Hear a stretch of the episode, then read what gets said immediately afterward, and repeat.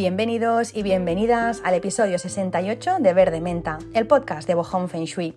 Un podcast en el que hablamos de Feng Shui clásico y de temas apasionantes que te van a hacer creer de nuevo en la magia, en la magia de la vida y sobre todo temas que cuando tú los eh, apliques te van a hacer la vida mucho más fácil, mucho más abundante y mucho más bonita, como por ejemplo el tema que vamos a abordar hoy, que es el tema eh, de la salud. Vamos a dedicar este episodio a la salud y el feng shui. Desde luego yo no voy a hablar de la salud desde, ¿no? desde, desde un plano más físico, yo no voy a hablar ni de cómo nos tenemos que alimentar, ni si tenemos que hacer ejercicio, meditación, todo eso no es mi especialidad. Yo te voy a hablar más de eh, la salud, pero a nivel energético qué es lo que provoca el desequilibrio en el cuerpo que llamamos enfermedad y qué es lo que hay en casa que puede hacer que enfermemos. Así que bueno, vamos a hablar de la salud, eh, pero a, otro nivel podríamos decir y sobre todo eh, pues relacionado con la casa y con el feng shui, que es a lo que, a lo que me dedico. Así que bueno, antes de arrancar con este tema, pues os quiero dar las gracias por estar aquí.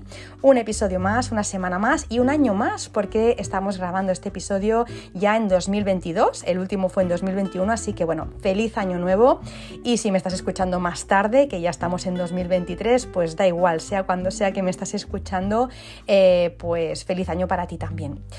Arrancamos, arrancamos con el tema de hoy y lo arrancamos con una afirmación de la que tengo total certeza, no sé si os pasa, que hay cosas que, bueno, eh, las piensas, las crees, pero hay cosas que tienes total certeza, que es que eh, cuando las piensas no se te mueve ni una sola pestaña, pues a mí no se me mueve ni una sola pestaña cuando digo, cuando afirmo que estamos avanzando hacia un gran despertar. Toda la humanidad está avanzando hacia un gran despertar.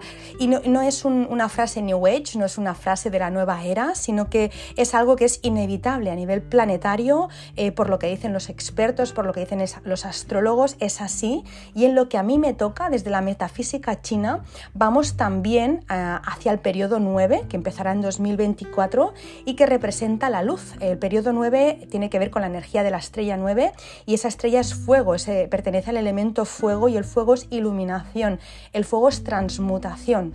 Em, por eso la verdad sale a la luz, por eso digo que cada vez más ¿no? nos estamos eh, acercando a ese gran despertar. Ahora, por ejemplo, en el mes de diciembre, todo el mundo con el, que hablaba ¿no? me decía, ostras, he tenido como, ¿no? como que se me han caído un montón de, de, vendas ¿no? de los ojos, de repente me he cuestionado un montón de cosas, ¿no? Pues cada vez más nos estamos acercando a esa verdad, ¿no?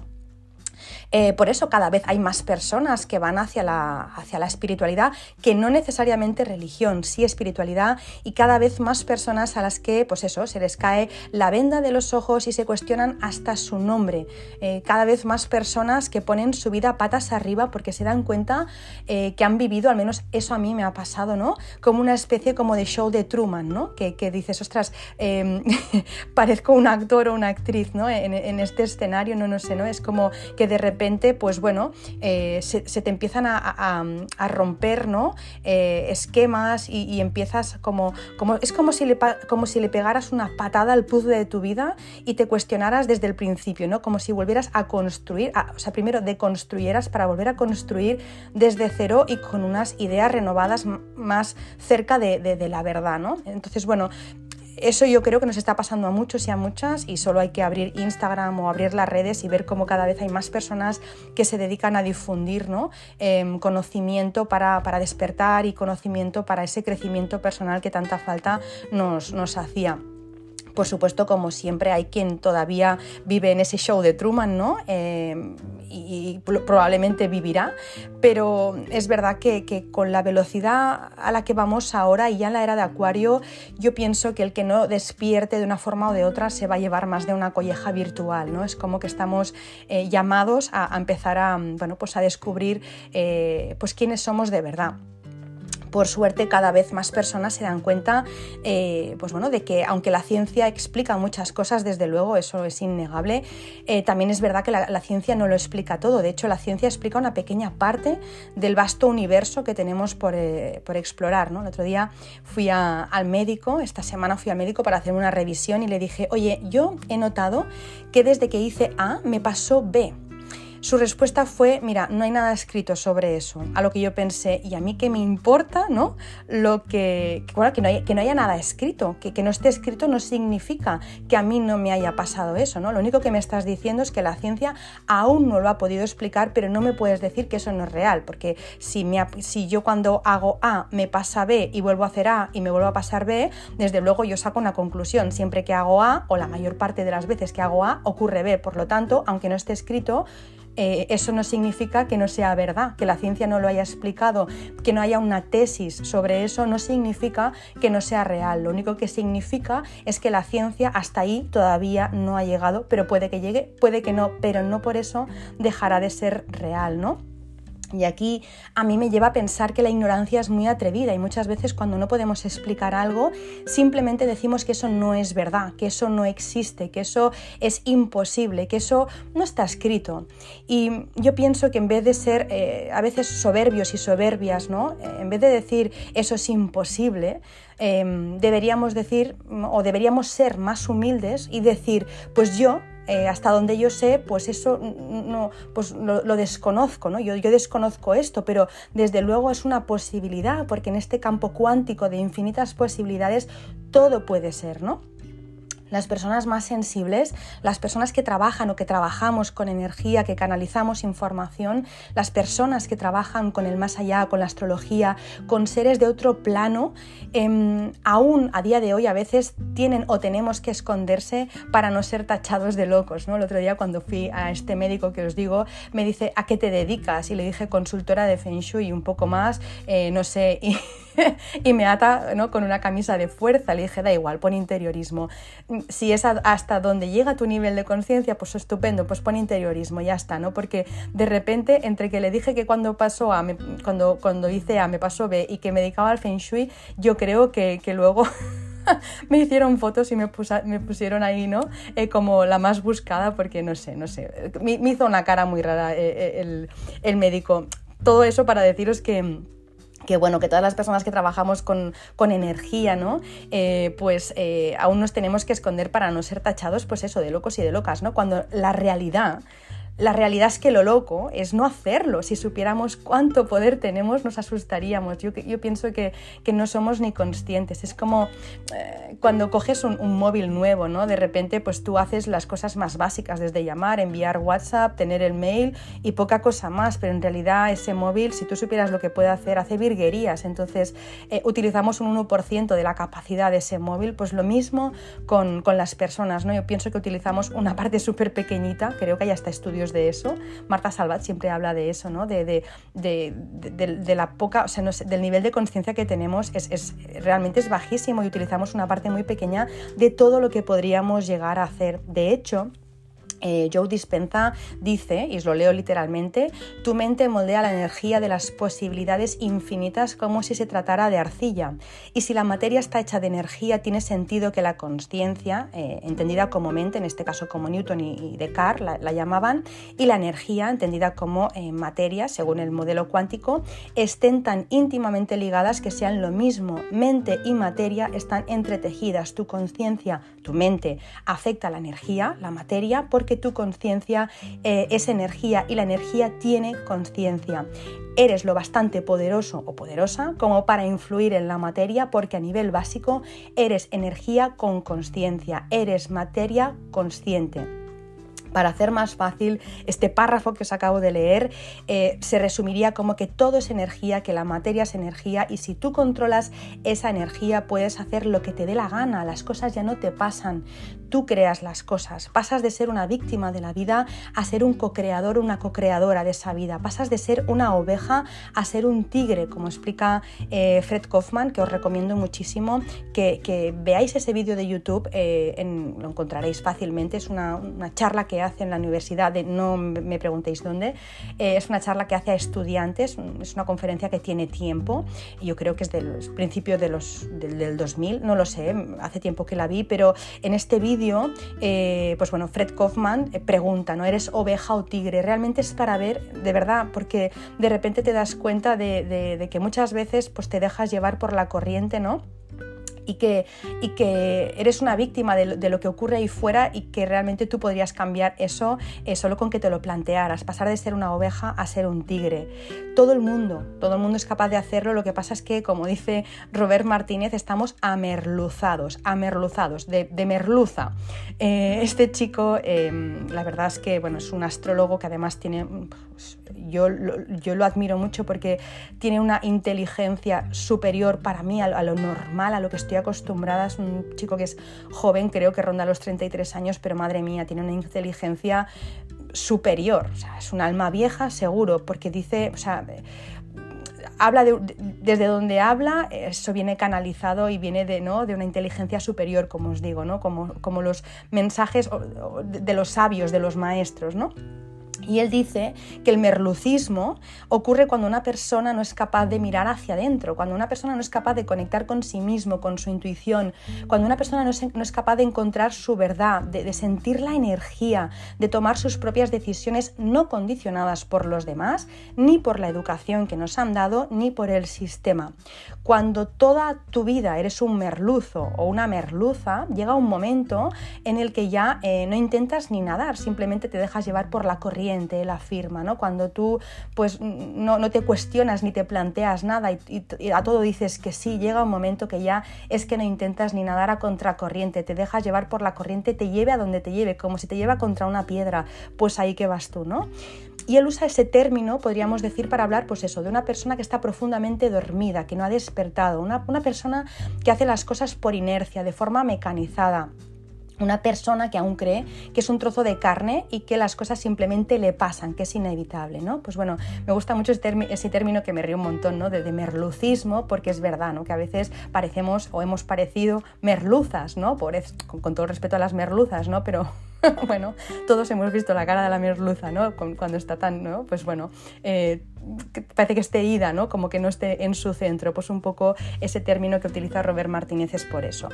Eh, la verdad es que somos energía y lo conozcamos o no, el universo está regido por, por unas leyes que siempre se cumplen y no por ignorarlas se nos exime de ese cumplimiento, ¿no?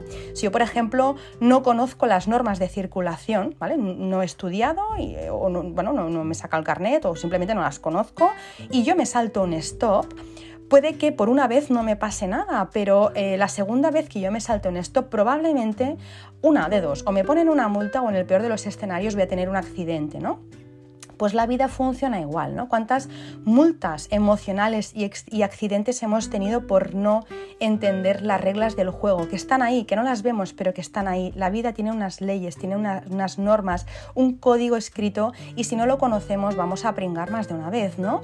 Eh, por eso, por no buscar más allá de, de lo que vemos lo que vemos al final es un holograma, es una proyección de algo que hemos creado. ¿no? Intentar cambiar la, proyección de, bueno, eh, de, lo que, de lo que hemos creado es imposible. ¿no? Intentar cambiar la, proyección es, una, es una tontería. Lo que tenemos que intentar cambiar es, el proyector que crea esa realidad. ¿no? Sería como, por ejemplo, pues si te equivocas a la hora de escribir con el ordenador, pues poner tipex en la pantalla, ¿no? Sería una tontería. O como, por ejemplo, Sergio Fernández, que dice, pues bueno, si tú eh, pintas las manzanas de un manzano de color rojo porque salen verdes y no te gustan, si tú no te vas a la raíces y no plantas nuevas semillas, el año que viene el manzano volverá a darte manzanas verdes hasta que entiendas que eh, lo que ves en lo físico se ha creado eh, en, lo no físico o lo que ves, lo que ves se ha creado en el mundo en el que, en el que no lo ves, ¿no? que todo lo que ves en el plano material se ha creado en, el plano inmaterial, entendiendo inmaterial las raíces de ese, de ese manzano, ¿no? en este caso. Y aquí es donde quiero llegar, que la enfermedad eh, se ha creado en otro plano que no es el plano que vemos. Hay que entender eh, las raíces de ese desequilibrio, ¿no? De, no compensar con química para curar el cuerpo físico, no compensar con química algo que se ha generado eh, en, el, plano inmaterial, ¿no?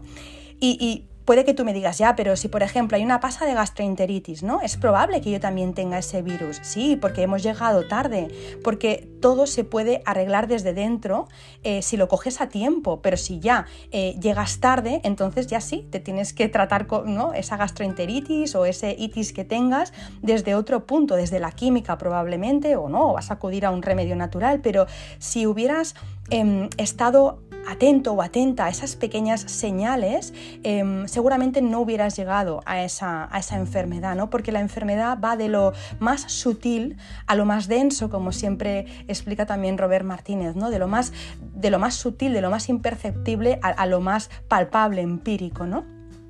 Yo recuerdo que cuando era muy muy joven, creo que tenía unos 19 años, no, llegaría a los 20, eh, mi familia eh, cogió una gripe de esas de campeonato, no, no, no una gripe de cuatro mocos, no, no, de esas de eh, dolor de cabeza paralizador, fiebre muy alta, dolor muscular, dolor articular, tos, bueno, un, un cuadro, ¿no? Yo recuerdo que por esa época, pues bueno, eh, Internet no existía, o al menos yo con 19 años, que era en el año 99, pues, pues no, al menos aquí no había llegado, o yo no tenía, em, ni, no había toda la información que hay ahora, estábamos en otro punto, ¿no? Pero yo recuerdo que así como cuando era pequeña pensaba que si me moría eh, no pasaba nada porque vería a través de otros ojos y era una verdad que me venía sin haber leído libros de reencarnación, recuerdo que también en ese momento, cuando mi familia estaba con gripe, pensé, bueno, pues a mí no me va a pasar eso, ¿no? Yo, eh, yo estoy bien, yo, eh, si yo tengo una vibración alta, si yo estoy bien desde el punto de vista emocional, a mí no me va, no me va a pasar, ¿no? Y eso es lo que pasó, que después de una semana larga de estar mis padres y mi hermano hecho un moco, em, yo no me puse enferma y recuerdo que era, o sea, hice un trabajo fuerte de pensar cada día, yo estoy bien, esto no es para mí, yo estoy sana, esto yo no lo voy a coger. Pues bueno, eh, la casa pues estaba infestada de virus, ya os digo, em, y yo no lo cogí y esa para mí fue la primera señal de que yo podía elegir, de que si yo tenía una vibración alta, si yo no me dejaba llevar por el miedo, a mí los bichos no me pillaban, ¿no? Y esto eh, me llevaría a hablar de la enfermedad desde el punto de vista emocional, que no lo haré porque no es mi campo, y os voy a hablar de Feng Shui, ¿vale? Pero no puedo obviar esta parte y seguramente ya la conoceréis, pero si no, os explico un poco por encima, ¿no? Además es que hay muchos libros, o sea, que es tontería que yo ahora pues hable de este tema, pero sí que por si alguien no lo conoce, voy a hacer una pinceladita de esto, porque hay un libro que a mí me encantó, uno de tantos, eh, que, se llama La enfermedad como camino, de, no sabré deciros el autor, se llama Thorwald eh, Death, no sé, ni os los... Buscad, La enfermedad como camino, porque son dos autores, dos escritores, eh, Thorwald no sé qué y Rudiger Dahlke, son alemanes, no os lo sé pronunciar mejor, pero el primero de ellos es un estudioso de ocultismo y, y la astrología aplicada al diagnóstico psicológico y el segundo estudió medicina y se especializó en tratamientos naturales y, psicoterapia. Pues bueno, ellos explican que no hay diversidad de enfermedades curables, sino una sola enfermedad. De hecho, afirman eh, que estamos todos enfermos, ¿vale? Dicen que, bueno, pues que no hay eh, muchas enfermedades, sino una sola enfermedad determinante del malestar del, del individuo, ¿no? lo que llamamos nosotros enfermedades, en realidad eh, para ellos son síntomas de esta única enfermedad.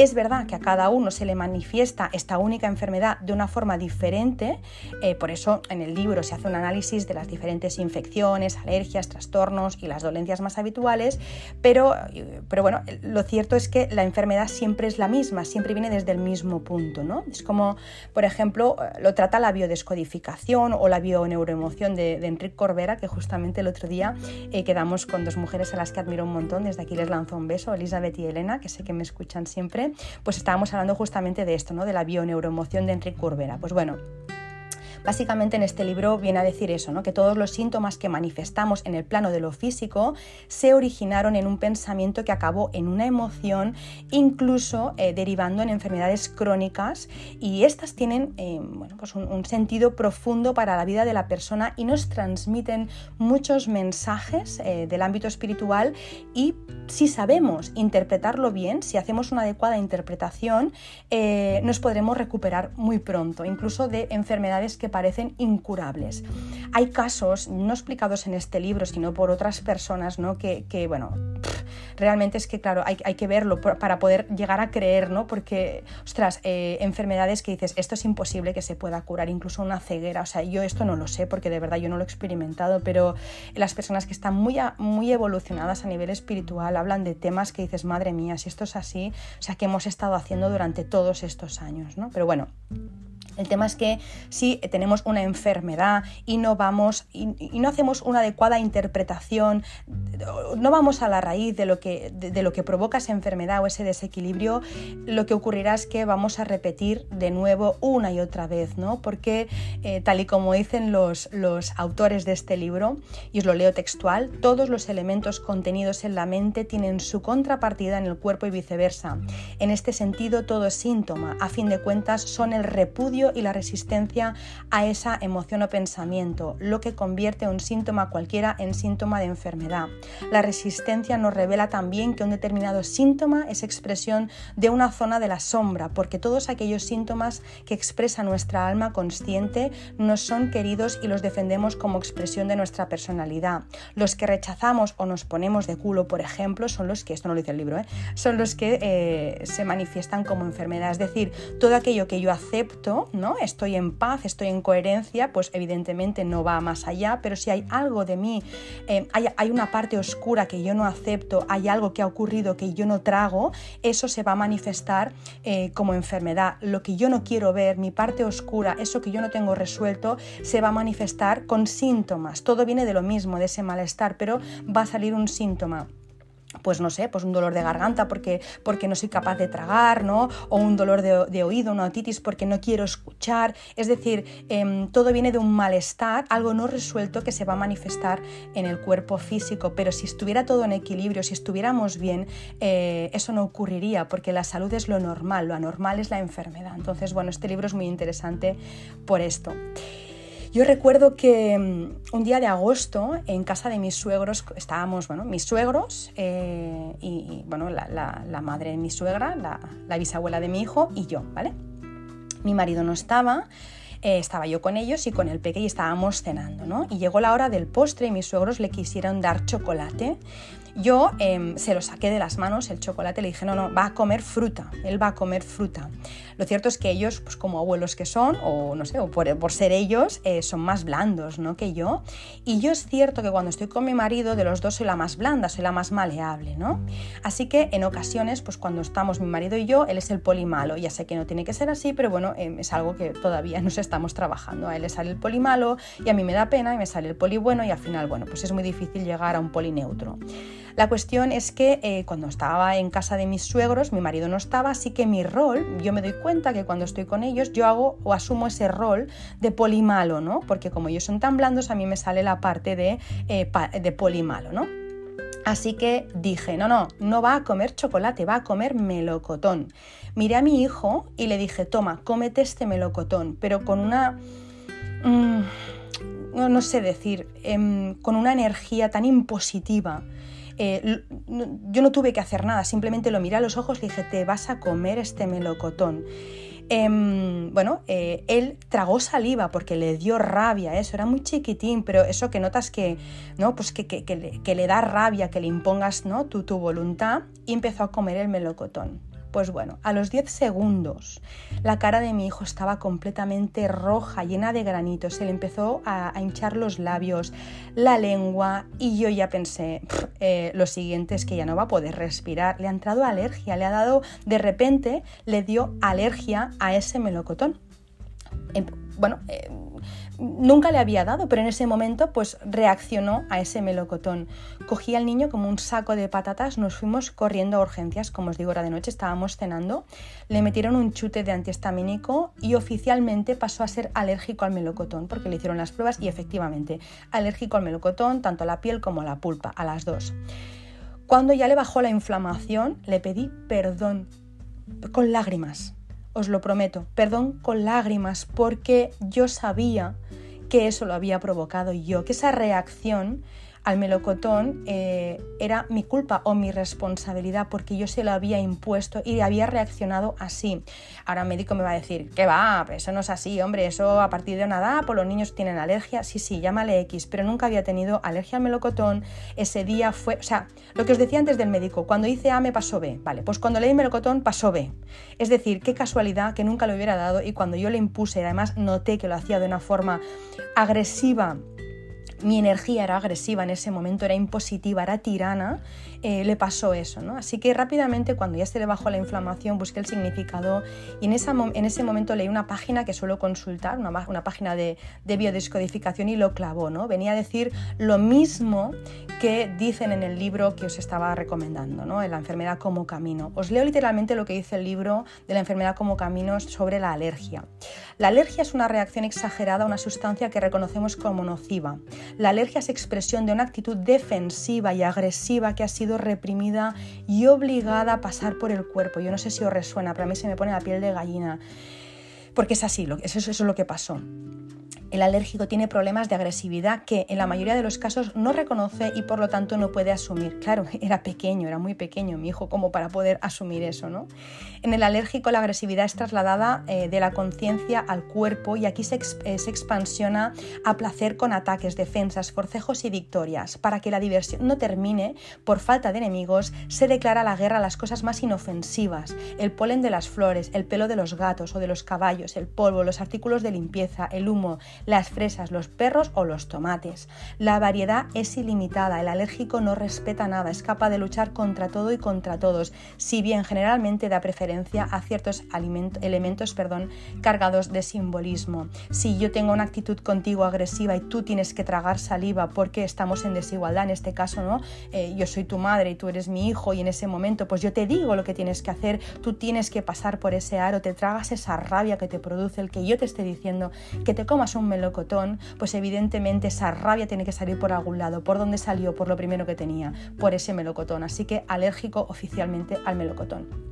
No sigo con el libro porque os lo leería entero, pero básicamente lo que le pasó fue eh, eso a mi hijo, ¿no? esa reacción desmesurada eh, mía, lo, pues lo que hizo es que, le saltara eh, todos los interruptores y que, bueno, pues em, pues que fuera alérgico, ¿no? Le provocó esa ira eh, que tuve que contener, como os digo, ante mi ataque, pues es lo que le hizo reaccionar y que, bueno, pues que, fuera, que se, le, que se le activara esa, alérgica, esa alergia al melocotón. No ha comido más melocotón, no ha comido más melocotón. Una vez le rozó uno y otra vez le dio un poquito menos porque fue un roce, no se lo comió, ¿no? Pero a veces me dice, eh, mamá, ¿cuándo volveré a comer melocotón? Me dice, ¿no? ¿Y cuántas, cuántas personas le dirían? Pues, pues jamás, ¿no? Pues eh, al final, si tú no estás metido en estos temas, ¿no? A, otro nivel, a otro, pues más energéticos, dirías, pues si tú eres alérgico al melocotón, porque la ciencia así lo ha dicho, pues no vas a poder comer melocotón en tu vida, ¿no? Pues yo mi respuesta no es esa. Mi respuesta siempre es un día vas a poder volver a comer melocotón. ¿Por qué le digo eso? Porque sé que superado em, el problema que originó esto, superado ese desequilibrio, Em, va a poder volver a comer melocotón. Igual que una persona no tiene, no sé, eh, hace poco me decía mi suegra que, un amigo suyo, pues no sé, con sesenta y pico de años, de repente un día comiendo gambas, pues un poco más y se muere, le dio una alergia. Qué casualidad, ¿no? Eh, con sesenta y pico de años, has comido gambas toda tu vida y con, ese, con esa edad te da. Pues bueno, está pasando un momento, un momento complicado. Bueno, pues pues, pues la has pillado con las gambas, pues te ha dado por ahí, como te podría haber dado por otra cosa. Así que superado el problema, superada la alergia. Obviamente no voy a ser una loca, no voy a ser una kamikaze, mañana no le voy a poner un melocotón para desayunar a mi hijo, pero desde luego en algún momento, cuando, cuando veamos que es el momento, eso lo va lo va a comer otra vez, lo va a comer otra vez, sobre todo porque él me pregunta. Los niños están muy conectados y los niños saben un montón y si tú eh, no les llevas la contraria, si tú les escuchas, te explican cosas impresionantes de, otros mundos. Entonces, cuando él me dice eh, que cuándo va a volver a comer melocotón, es porque sabe que va a poder volver a comer melocotón y es porque sabe que hay algo, ¿no? que, bueno, pues que hay que resolver y ya está. O no lo sabe, pero lo intuye. Entonces, bueno, dejo aquí el tema del melocotón, pero es para, para poneros un ejemplo de, que todo mm, toda enfermedad que se manifiesta en el plano físico del cuerpo tiene un origen en el plano no físico, en el plano mental, emocional o, etérico, ¿no? Em, lo que pasa es que bueno, eh, el sistema y la industria farmacéutica nos hinchan a pastillas, ¿no? nos, van poniendo parches eh, y nos dejamos llevar un poco por la corriente, ¿no? un poco eso que decía Sergio, eh, Sergio Fernández, no, Robert Martínez, ¿no? un, poco, un poco merluzos. ¿no? Pero em, yo no digo que no haya que recurrir a un caso así cuando se necesita, obviamente, pues todos, o sea, gracias a Dios que tenemos la ciencia y la medicina ¿no? para no morir pues, a, a los 20 años de un resfriado, está claro que sí, ¿no? pero pero, pero es verdad que, que, muchas veces ya vamos por inercia, ¿no? Que, que, al final nos duele un poco, ¿no? Nos duele un poco la garganta y ya directamente me tomo una pastilla, tengo mocos y ya me pongo un inhalador. Bueno, nos estamos pasando un poco, yo creo, ¿no? Nos estamos dejando llevar por, por, la, por eso, por, por la industria a veces farmacéutica, ¿no? Y, y, somos como muy poco tolerantes a, ese dolor, a, la frustración, ¿no? Cuando en realidad habría que transitarlo y habría que saber el por qué me está dando eso, en vez de taparlo con, con un parche, ¿no? Em, pero bueno, aparte de eso, que no voy a entrar a hablar ahora de, si la medicina, que si no, porque no es, un tema tampoco que me incumba, yo tengo que hablar de Feng Shui y ese es el propósito de este podcast. Em, lo que sí que es verdad es que cuando tenemos un problema de salud es una, una manifestación siempre de algo que no vemos, ¿no?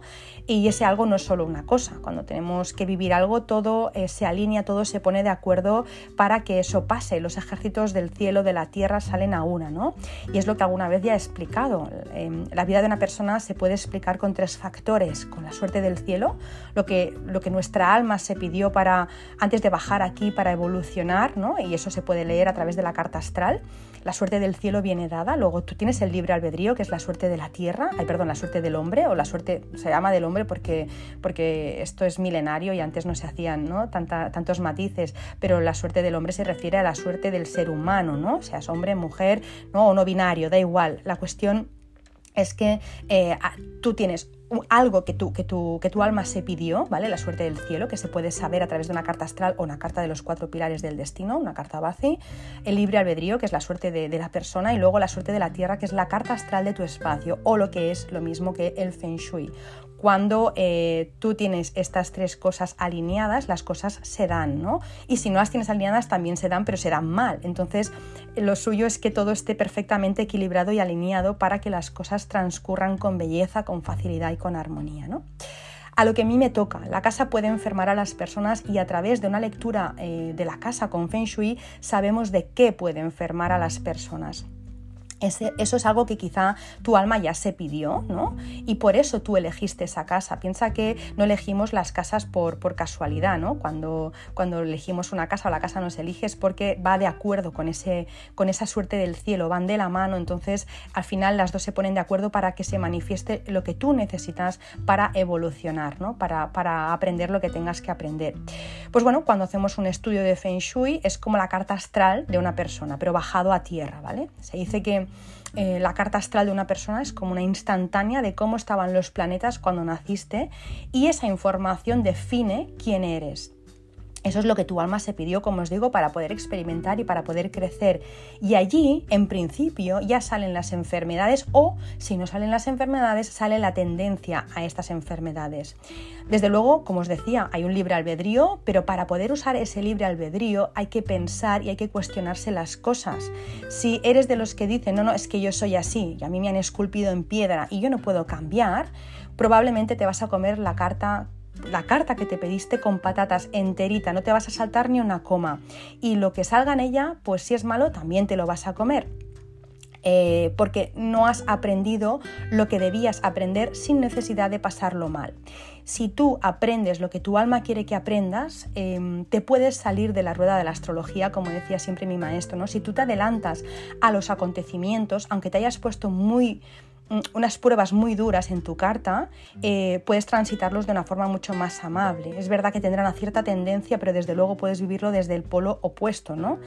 Em, pues bueno, eh, igual que en astrología, eh, la casa sexta eh, es la casa que se encuentra más relacionada ¿no? o directamente relacionada con, la salud y, las enfermedades pues, más suaves, podríamos decir, no sé, o más esporádicas o más de corta duración, y la casa 12 normalmente, según cómo esté aspectada, tiene más que ver con enfermedades más graves o crónicas o incluso paralizantes, em, un estudio de Feng Shui también aparecen esas cosas. Es decir, en un estudio de Feng Shui podemos ver, em, bueno, pues si hay enfermedades leves o si hay enfermedades letales o si esa casa puede dar enfermedades letales o puede dar enfermedades leves. Em, pero claro, mm, igual que en la carta astral y, con el Feng Shui lo mismo, para poder em, evitar que pase eso, tienes que estar despierto o despierta.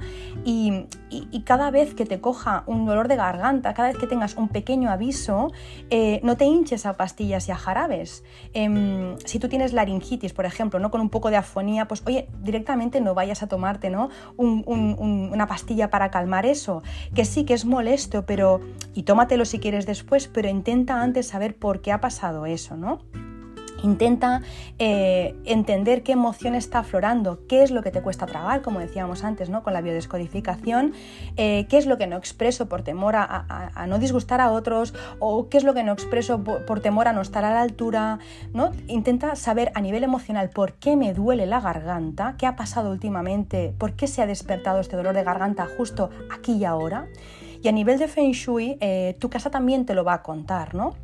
Cuando, por ejemplo, si habéis escuchado los, episodios en los que hablo de estrellas, ¿no? Pues una de las estrellas, eh, de, la 1 a la 9, la 7, ¿vale? Al azar, os digo la estrella 7, em, es una estrella que mal aspectada produce esta dolencia de la que estamos hablando, ¿no? De, esa laringitis, de esa, de esa afonía, de esa inflamación de la garganta, ¿no? Una, una estrella 7 enfadada, imagínate que tú duermes en una estrella 7 enfadada, ¿vale? O enfadada digo porque no está bien aspectada, porque no está bien armonizada o equilibrada, ¿no?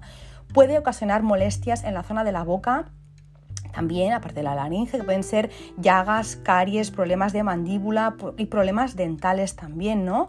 Eh, también puede dar, pues bueno, problemas de pólipos, bocio, tiroides, aparte de la fonía, faringitis, laringitis. Una estrella 7 mal, eh, mal, perdón, mal armonizada, es decir, desequilibrada, puede también dar problemas a la hora de hablar, con el lenguaje, a la hora de expresar, puede dar enfermedades de transmisión sexual, dolencias que requieren de cirugías y eh, también puede dar accidentes o cortes con objetos de metal. Pueden dar hemorragias con una estrella 7 que esté mal eh, armonizada o eh, incluso también con alguna estrella en concreto la estrella 7 puede dar problemas relacionadas, eh, relacionados con la menstruación. Puede también provocar falta de apetito, molestias provocadas por algo que se ingiere. Una intolerancia, por ejemplo, puede venir de una estrella 7 o incluso una intoxicación. Y también la estrella 7 es la que tiene que ver con todo lo que está relacionado con los pulmones, con la respiración. Así que, bueno, pues mm, todos, todos estos escenarios son posibles con una estrella 7 desequilibrada, así que probablemente si tienes algún problema a nivel emocional que no has manifestado, eh, pues eso, ¿no? no has dicho algo, ¿no? o, pues lo que decíamos antes, ¿no? pues por, por miedo a no estar a la altura, eh, tienes que tratar esa emoción y ver dónde está la estrella 7 de tu casa que está provocando que te ocurra eso. Y siempre, siempre, siempre, siempre cuadra. La vida es tan generosa que no para de darnos señales eh, por todas partes para que podamos resolver esa ecuación para que podamos despejar la X. Lo que pasa es que muchas veces estamos tan dormidos que en vez de despejar la X nos vamos a la farmacia, nos chutamos algo y seguimos en esa estrella 7 que va a seguir dando por saco y además seguimos con ese problema que no hemos resuelto y ese problema se va a ir a más y lo que puede empezar con una caries pues puede acabar con un cáncer bucal. Sí, eso pasa, eso pasa. Entonces, jo, vamos a poner conciencia, vamos a poner un poco de luz y vamos a estar atentos a las señales, igual que lo con el coche. Si mi coche hace un ruido extraño, lo que no voy a hacer es subir el volumen de la radio, lo que voy a hacer es ir al mecánico. ¿Qué pasa que este coche hace este ruido? Porque si no le hago caso, ese ruido va a ir a más y lo mismo se me revienta el motor y tengo un accidente. Entonces, ¿qué necesidad hay de llegar hasta el final y de pasarlo mal? Eh, hay un libro que me está viniendo ahora a la cabeza, que, me lo estoy acabando ahora mismo, que se llama... Em, ¡Ay! Mm, despedidas elegantes, creo que se llama despedidas elegantes, no me acuerdo ahora. Bueno, ya os lo diré, eh, creo que sí, que son despedidas elegantes y es como mueren los grandes seres, ¿no? Y al final te dice, tú te puedes morir de dos maneras, porque tú lo decides o porque como no te has enterado, pues vas a, toda, ¿no? a, toda, a todo gas y acabas pues em, haciendo un paralelismo con el coche, ¿no? Imagínate que tú vas con el coche y tú te paras cuando hay un stop, ¿no? Pues eso es elegante, me he parado cuando hay un stop y ahí me paro y ahí me bajo, aquí muero, ¿no? Elegantemente, me muero pues, no sé, eh, durmiendo, ¿no? Por ejemplo, es lo que vendría a ser este libro, ¿no? Que explica cómo los grandes seres eligen el momento de morir, se despiden, ¿no? Incluso, y bueno, pues dicen adiós y se mueren durmiéndose, ¿no? Eh, la otra forma de morir también, ¿no? Eh, con el paralelismo con el coche es ir a, toda, a todo gas y tener un accidente, chocarme contra una pared. ¿Qué necesidad tenemos de, de pasarlo mal, ¿no? Si podíamos bajarnos en la estación de antes, en la parada de antes, ¿no? Pues un poco viene a ser lo mismo. ¿Qué necesidad tenemos de llegar hasta el final cuando ya se nos ha dado pequeños avisos. ¿no? Si estuviéramos más despiertos, em, eh, todos esos avisos estarían mucho más presentes y podríamos avanzarnos y no pasarlo tan mal, que para el tiempo que estamos ¿no? aquí en la 3D, ¿qué necesidad hay de estar pasándolo mal? ¿no? Bueno, pues yo sé que eso no es fácil, desde luego no es fácil, porque como en, en, el colegio esas cosas no se explican, se explican otras cosas, pero estas cosas ¿no?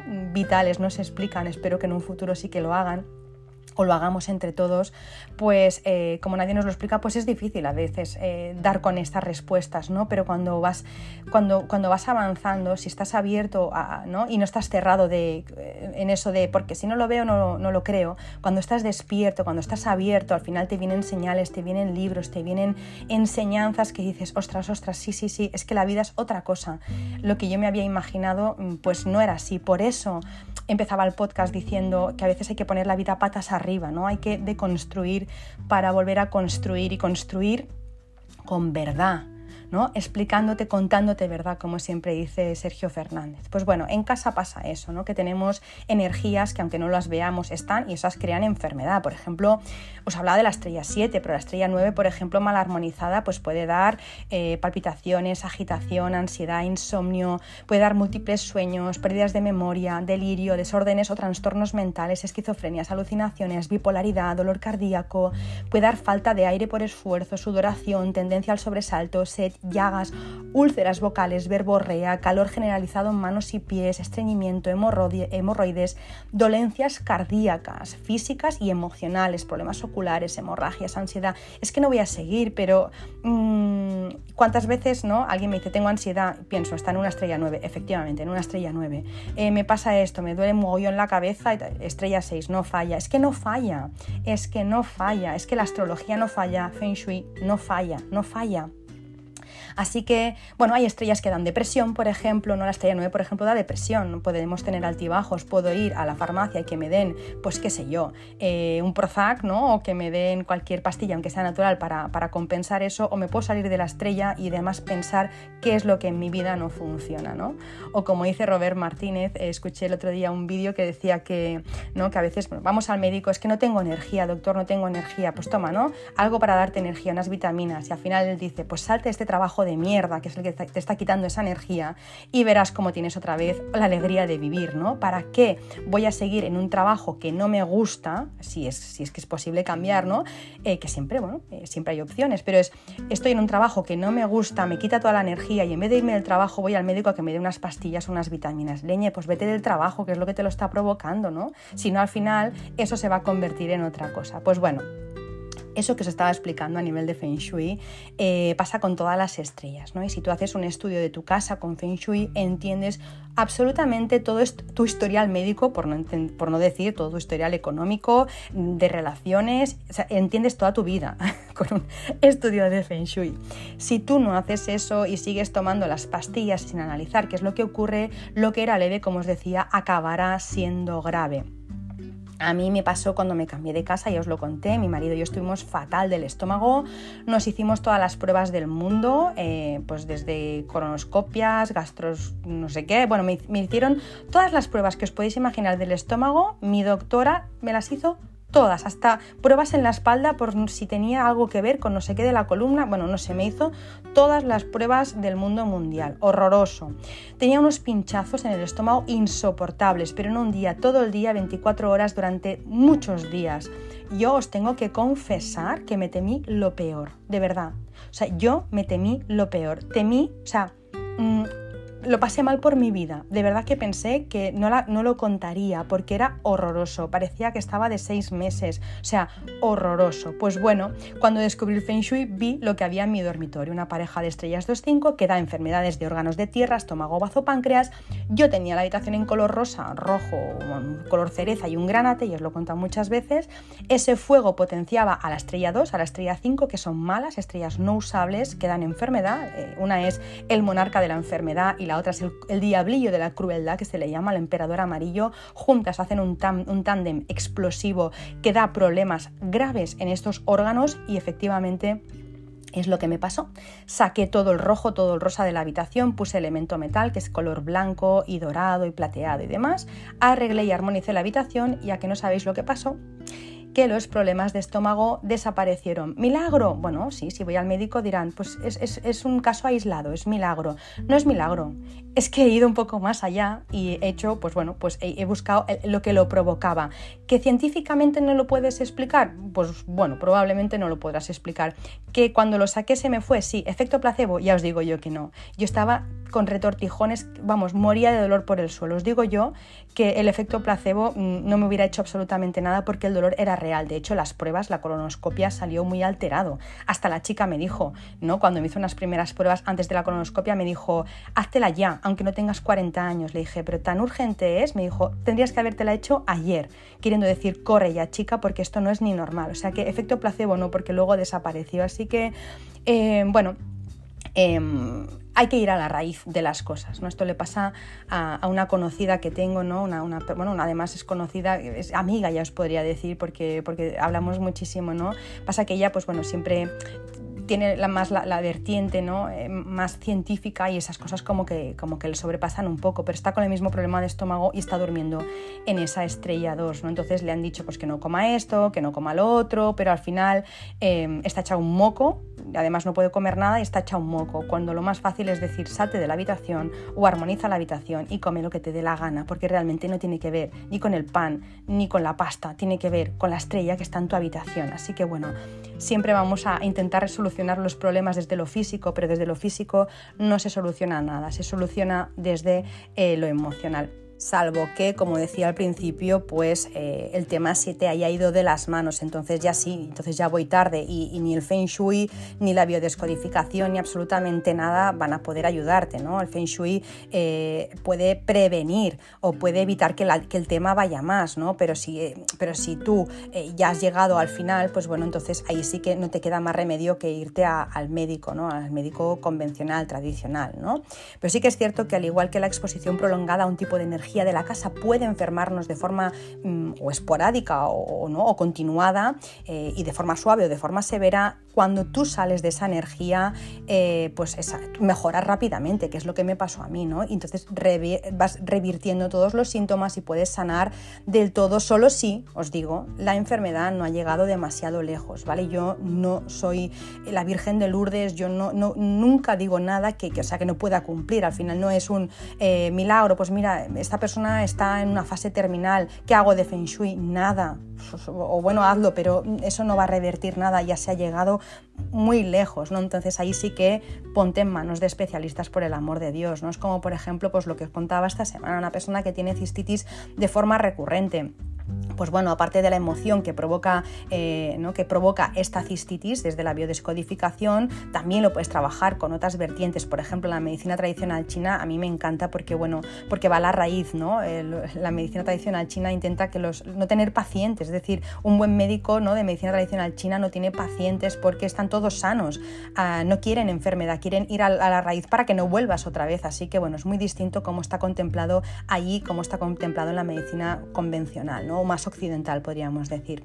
Pues bueno, eh, si yo tengo una cistitis recurrente, me miro la emoción, puedo tratar con otras eh, técnicas y luego también porque por ejemplo en la medicina tradicional china eh, el riñón tiene mucho que ver ¿no? con, los miedos, con el agua, con las emociones, así que probablemente pues la emoción que me provoca esa cistitis es el miedo y luego eh, esa cistitis tiene que ver con el riñón, el riñón está relacionado con la estrella 1 que es elemento agua y también es miedo, así que seguramente también estás en una estrella 1, así que lo que iríamos a buscar es esa estrella 1, ¿vale? Entonces, em, el cuerpo te habla, la casa te habla. Pues bueno, esa persona que tiene cistitis, una vez estudia el espacio, eh, lo, que lo que se hace es una de dos, o se cambia de habitación o se armoniza esa habitación para que eso no vuelva a ocurrir. Entonces lo que ocurre es que esa persona pues eh, evidentemente mejora sustancialmente, eh, incluso pues ya se recupera. Si el tema ha ido muy muy lejos, eh, pues bueno, si esa cistitis evoluciona a una afectación muy seria del riñón, si está muy dañado, entonces ya sí que os digo que no podemos hacer nada desde el Feng Shui, pero que si esa afectación al riñón que ha ido muy lejos se acaba curando, la medicina te lo acaba curando, por el amor de Dios, cuando vuelvas a tu casa no te pongas en la misma habitación, no al menos sin haber hecho una cura de Feng Shui, porque volverás a repetir lo mismo una y otra vez, una y otra vez, así que entras no como en el día de la marmota, así que si siempre haces lo mismo, siempre obtienes los mismos resultados, por lo tanto, si te ha pasado algo, analízalo 360 grados de forma holística, no solo desde lo material, toca todos los puntos. Así que bueno, eh, ya no me enrollo mucho más, resumiendo todo lo que os quería eh, explicar. ¿no? Em, la salud es lo normal, la enfermedad es una anomalía, un desequilibrio en nuestro cuerpo físico ha empezado siempre en nuestro cuerpo eh, mental, emocional, espiritual o etérico y ha acabado en ese cuerpo físico, pero realmente lo que lo ha provocado es un pensamiento que ha derivado en una emoción. Y la casa exactamente lo mismo. Nos pensamos que la casa ¿no? es algo físico, pero realmente debajo de esas cuatro paredes, ese cuerpo físico que tú puedes ver con tus ojos, hay un cuerpo energético eh, que, bueno, que hace que tú goces de salud o que por el contrario te quite esa energía y te reste salud. ¿no? Entonces hay que hacer un poco como dice mi, hijo, de mirar con los ojos mágicos. Yo a veces le digo, ¿cómo lo has visto? ¿Con los ojos normales o con los mágicos? Me dice, con los ojos mágicos, mamá. Pues bueno, mira las cosas con esos ojos mágicos. Así que nada, ya sabes, desde, desde aquí te, propongo, te sugiero que la próxima vez que te duela la cabeza, que tengas un resfriado, que te duela una muela, eh, antes de tomarte un paracetamol, piénsatelo dos veces. Luego, si eso te lo tomas, pero antes de taparlo y seguir con tu vida, piensa por qué me duele la cabeza y miro en mi casa si hay alguna estrella que hace que me duela la cabeza. Así que bueno, espero haber... Em, aportado un poco de luz en todo esto. Espero eh, que os haya gustado, que bueno, espero haberme explicado, espero no haber ofendido eh, a nadie, por supuesto, porque siempre cuando se habla de salud son temas muy delicados. Espero que os haya resonado, que os haya podido servir de utilidad y ya sabéis que me, encantará pues, que me dejéis vuestros comentarios, vuestras opiniones, vuestras experiencias y lo podéis hacer en mi Instagram en arroba Shui. Podéis entrar también en mi página web www.bojon.es, me podéis enviar también mail si queréis. Tardo un poco en contestar, también os lo digo porque eh, como todo esto ¿no? pues está muy a, pues a la orden del día, la verdad es que bueno, pues siempre voy con mucha lista de espera, pero cualquier cosa eh, que a alguien le preocupe le doy prioridad y siempre intento contestar lo más pronto que puedo. Así que nada, me podéis escribir por ahí, dejar vuestros comentarios y por supuesto compartir este episodio con quien creáis que le puede venir bien o que le puede servir o bueno, con esa persona que os haya venido a la cabeza mientras estabais escuchando el podcast, pues seguro que es la persona a la que, la tenéis que, a la que le tenéis que enviar eh, el podcast porque seguro que algo puede hacer por ella o por él. Pues nada, me despido de vosotras y de vosotros eh, deseo que si me estáis escuchando por la mañana tengáis un muy feliz día, si lo estáis haciendo por la tarde tengáis una muy feliz tarde y si lo estáis haciendo por la noche que tengáis una feliz noche y dulces sueños. Un beso enorme y hasta la semana que viene.